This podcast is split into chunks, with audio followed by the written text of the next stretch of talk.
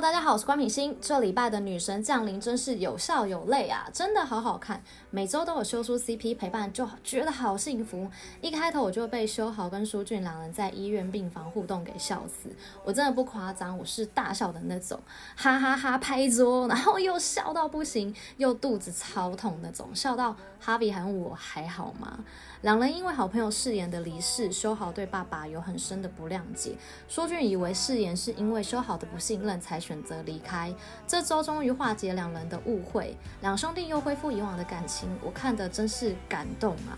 朋友之间的友情真的很珍贵，我常常觉得知心好友不用多，有懂你的一两个就够了。苏俊虽然心里恨修豪，但在医院对他的关心依旧没有少。因为我还没有看漫画，不知道修豪爸爸是否真的在感情上有不忠的现象。原来当初誓言的消息也不是修霸的意思，修霸当时对女艺人的绯闻他也否认。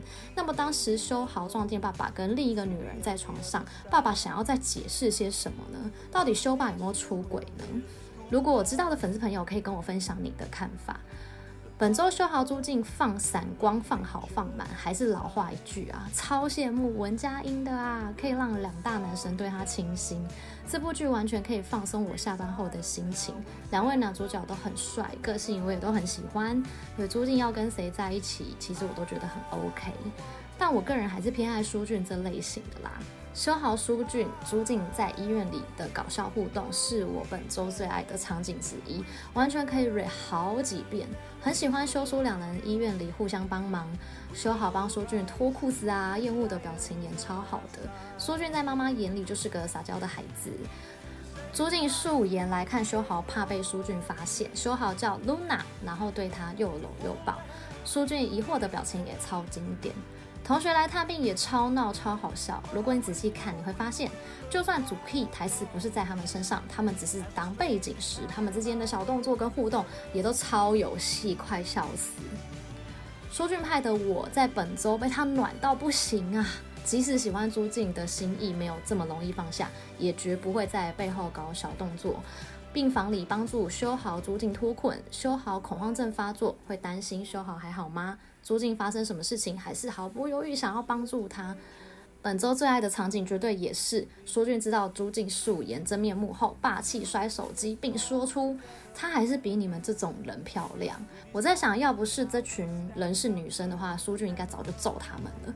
苏俊真的超暖、超 man，完全大加分呢、好吧，果然男二都是观众的。而黄一夜本人的 IG 追踪人数从两位数暴增，持续往六百万前进，实在是太棒！这部剧有满满的彩蛋，让人非常惊喜。继偶然发现的一天主角群来客串，还有永远的君主骑马戏。之前大家还在猜说 A 三少一人，TVN 也证实金永大将会在《女神降临》第十五集客串啦。本周还有三个可爱的致敬小彩蛋。朱静跟修豪在医院的吻，让我想到《爱的迫降》玄彬与孙艺珍；体育课修书的仰卧起坐，让我想到《秘密花园》玄彬与何志远的。朱静在漫画店送给修豪毛线，说织毛衣可以安定情绪，让我想到《Star Up》的南道山。好的，看得开心又甜蜜了，几乎十二集后，该来的还是要来。秀珍开始要黑化啦！